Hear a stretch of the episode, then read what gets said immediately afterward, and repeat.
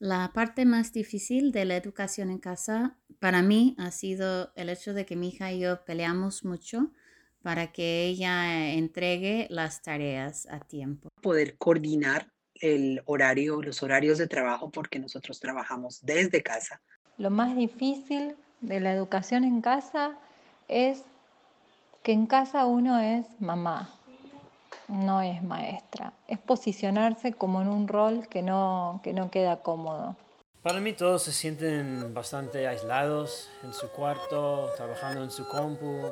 Es difícil para uno que no está tan actualizado en la tecnología de estar moviéndole cosas a la computadora y Bienvenidos a Latinos en la Pandemia, tercera temporada, un podcast de Enlace Latino en sí sobre nuestra comunidad en Carolina del Norte. Ya ha pasado más de un año desde el inicio de la pandemia y parece que lentamente estamos volviendo a la normalidad o a la nueva normalidad. Mientras avanza la campaña de vacunación, el regreso a clases es una realidad en todo el estado. Pero ¿cómo ha sido este año de educación en casa? ¿Qué se ha perdido en el camino? ¿Y cuánto ha afectado a los niños y niñas de nuestra comunidad?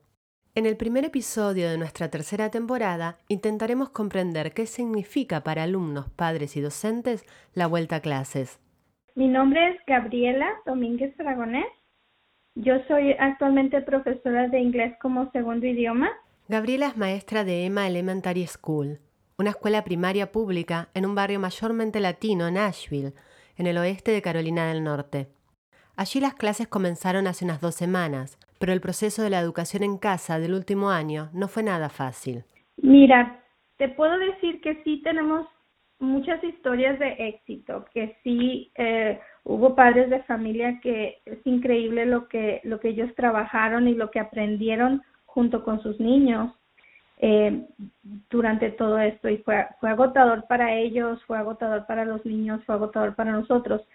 Claro, es, eh, hay, hay, hay estudiantes y hay familias donde yo lo estoy viendo ahorita, un año después de la pandemia, que, que, ya tenemos a los estudiantes en la escuela, que estamos trabajando con ellos de frente en, en el salón de clase, que los tenemos esta semana todos los días, y te estás dando cuenta todo lo que han perdido. En Carolina del Norte el 11% de la población es latina y en el condado de Buncombe, donde está la escuela de Gabriela, el 19% de los estudiantes pertenecen a nuestra comunidad. Para ella el año de educación remota fue un desafío constante.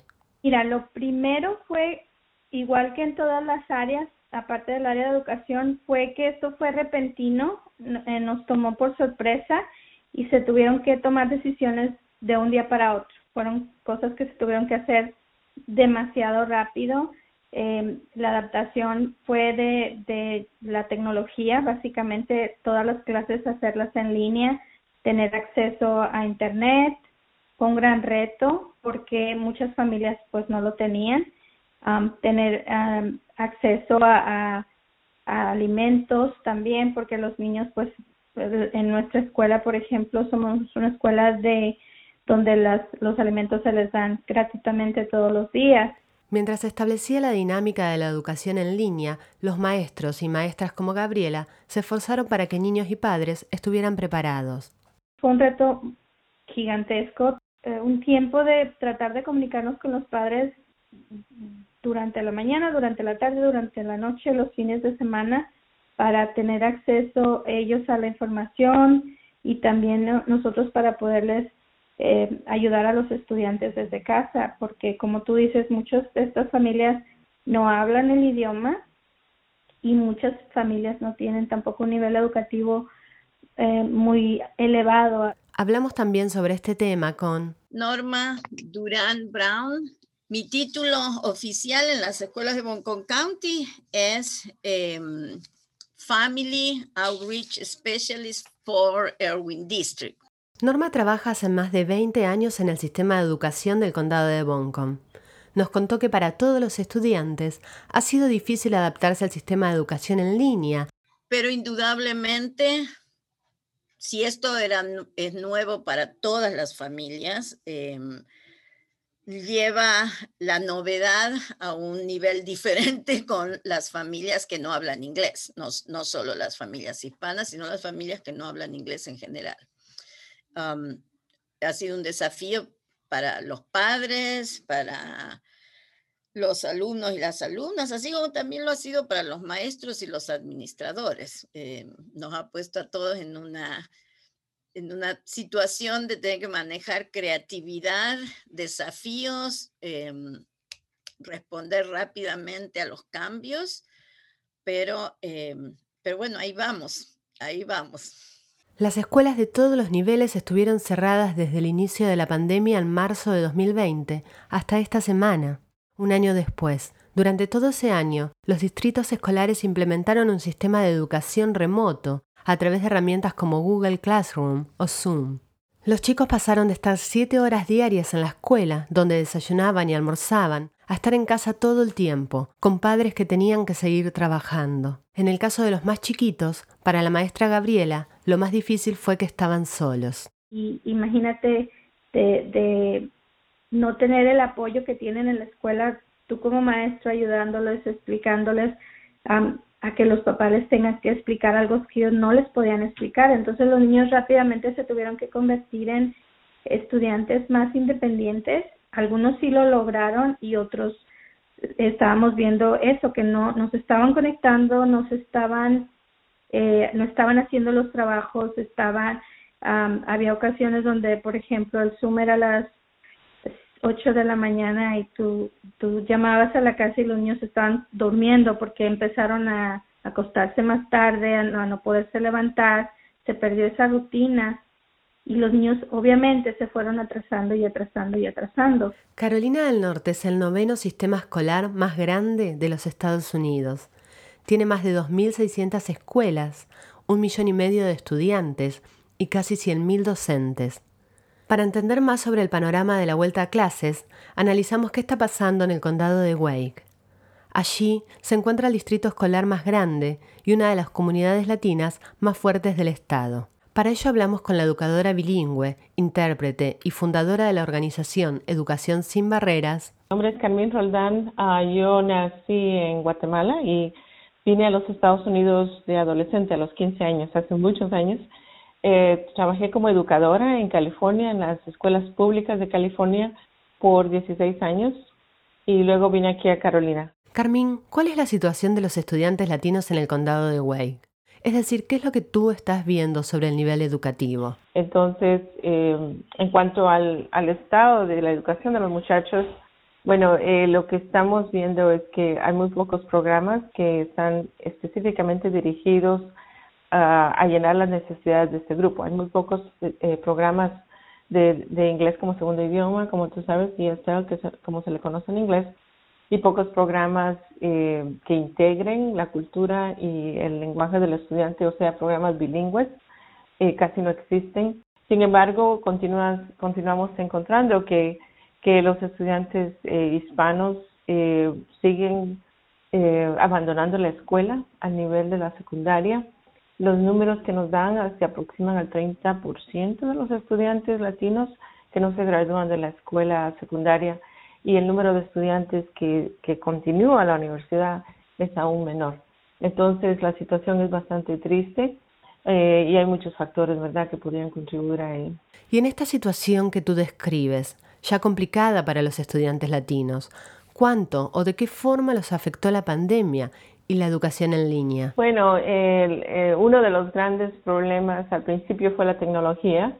Eh, muchos de nuestros estudiantes eh, tienen, no todos, ¿verdad? Pero muchos y la mayoría quizás tienen limitaciones financieras, económicas. y por mucho tiempo, como que en los hogares estaba eh, obteniendo acceso a las redes sociales y a, la, y, a, la Internet por medio de teléfonos. Un punto clave fue la falta de acceso a Internet. 80 de los 100 condados de Carolina del Norte son rurales. Allí vive el 40% de los estudiantes. Gran parte de ellos son latinos. Sus padres suelen trabajar en los campos de cosecha o en las fábricas de esos distritos. El otro problema es que muchos de nuestros padres no han podido quedarse en casa, trabajando en casa, sino que ellos eh, no, no hacen ese tipo de trabajo que se da para esa situación. Ellos eh, han tenido que continuar trabajando fuera del hogar, por lo tanto no han tenido la posibilidad o la oportunidad de quedarse en casa ayudando a sus hijos y con los estudios. Entonces eso ha sido un gran problema que, que muchas veces tienen que dejar a los niños solos en la casa. Y segundo, aún los que sí pueden quedarse o cuando pueden quedarse, están las dos barreras, la barrera del idioma, que toda la ayuda que los distritos proveyeron inicialmente, la, los eh, boletines de información, eh, tipos, eh, diferentes tipos de talleres, etcétera, todo fue provisto en inglés. Entonces, eso eh, constituye una barrera idiomática para nuestros padres. Y segundo, la barrera de la tecnología. Muchos de nuestros padres se les ha dificultado manejar y aprender la tecnología que usan sus hijos. Y luego la, la barrera del conocimiento. Muchos de nuestros padres no, no están familiarizados con el tipo de estudio, el tipo de programa, el tipo de enseñanza que se utiliza aquí en estas escuelas. Entonces les impide darle el, al niño el apoyo que necesita. En un año donde la educación ha quedado en segundo plano por la pandemia, ¿qué se puede esperar respecto al desempeño de los estudiantes, sobre todo para quienes el inglés no es su primer idioma o han tenido que ayudar a sus padres trabajando? Bueno, se, se ha estado especulando y, y con, con, con, mucha razón que en general a todos los estudiantes de, cualquier idioma y cualquier grupo étnico esta situación les ha afectado, obviamente. A nuestros estudiantes, eh, claro, con las con las uh, dificultades que mencioné anteriormente, tienen una barrera adicional. Um, y, pero además de todo eso, la otra barrera eh, o el otro asunto es económico. A nuestras familias les está afectando mucho económicamente la pandemia y yo he sabido que hay muchachos en áreas rurales que se han ido a trabajar en los campos con sus padres eh, porque um, es mucho, es mucho la, la, la, la, lucha financiera, más las dificultades en, en poder sacar algo de lo que están siendo, se les está presentando por medio de, los distritos. Entonces, um, se me hace a mí que, no sé, no sé qué va a pasar, ¿verdad? Ninguno sabemos exactamente, pero me parece a mí que de nuestros estudiantes, quizás más de nuestros estudiantes, y esa es pura especulación mía, pero si ya están abandonando los estudios en este momento en las áreas rurales porque quieren que ayudar a sus padres, um, se me hace que va a haber más estudiantes que van a decidir no regresar. En Wake hay más de 25.000 estudiantes latinos, aunque es el condado más poblado del estado. También tiene muchos pueblos rurales donde casi no hay servicio de Internet. Pero para Carmín, este año las dificultades han sido globales. Sí, yo creo que, que nuestras familias y todos nosotros eh, nos preocupamos mucho, ¿verdad?, por la educación de los niños, obviamente, que es, que es algo muy lindo. Um, pero creo que es importante que, que entendamos que nuestra preocupación y nuestras dificultades no son únicas, no solo somos los latinos los que tenemos estos problemas.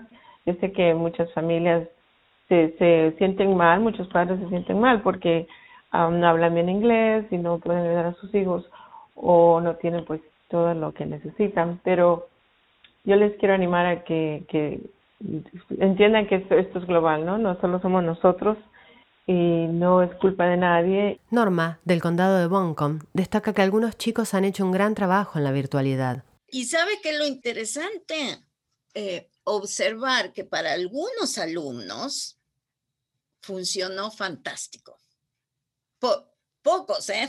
No, no, estoy diciendo para todo el mundo, pero eh, ver, ver la variedad, ¿no? De, de, de, formas de aprendizaje, que ya, ya sabemos que hay muchas, pero el haber observado cómo para algunos alumnos esta fue la oportunidad de florecer. Eh, a lo mejor porque hay menos distracciones, ¿sí? menos cosa de querer aparentar, eh, menos socialización, pero justamente hoy estábamos hablando en una reunión y nombrando todos los que el año pasado eran un desafío constante antes de la pandemia y ahora están, wow.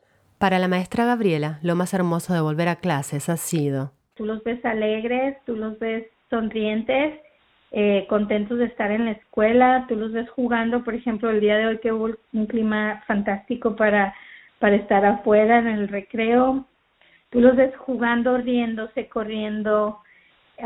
yo creo que lo más importante ahorita es que están en la escuela, que están conviviendo con sus compañeros, es muy bonito escucharlos reírse y, y listos, o sea, los niños están contentos de estar en la escuela, están contentos de trabajar y nosotros pues listos de tenerlos ahí, de poder trabajar, de poder recuperar todo este tiempo, de, de tenerlos presentes, de ver qué han aprendido, en qué están atrasados y tratar de crear todos los planes para poderlos ayudar. Los papás a la hora que dejan a sus niños en la escuela en la mañana, tú los ves súper contentos también, o sea, es como un alivio de decir, poco a poco ya estamos volviendo a la normalidad, que ya los papás pueden respirar un poquito más y decir, ok, ya los niños van a estar en la escuela cinco días a la semana.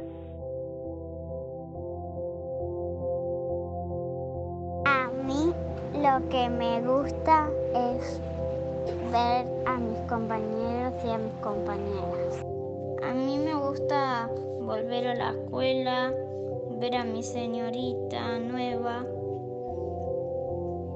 ver a mis amigos. A mí me gusta ver a mis amigos de nuevo y poder salir de mi casa por un ratito. Lo más lindo de la escuela es cuando me encuentro con mis amigas y hacemos la tarea juntas.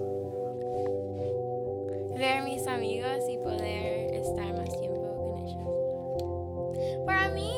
muchas cosas, pero una de las cosas mejor es que hay mejor educación y una de esas razones es porque ya como en la escuela todo el día de online learning hicimos, eh, hicimos menos todo el día um, que vamos a hacer como una clase de matemáticas en la escuela. Feliz vuelta a clases para todos los niños y niñas aquí y en el resto del mundo. Esto fue Latinos en la Pandemia. Latinos en la Pandemia es un podcast de Enlace Latino en sí, escrito y producido por Patricia Serrano y David Miller. La dirección y producción ejecutiva es de Paola Jaramillo y Walter Gómez. Nos acompañan Raúl Ramos y Paula Sokolovsky. Las voces del inicio y final de este capítulo son de nuestros oyentes Micael y Laila Miller, Abril Ciro y Jazmín Montenegro, Emily Cruz Massey, Paola Jaramillo, David Miller, Heather Massey, Felipe Santander y Erika Mejía. Yo soy Patricia Serrano, expandamos la voz latina en Carolina del Norte.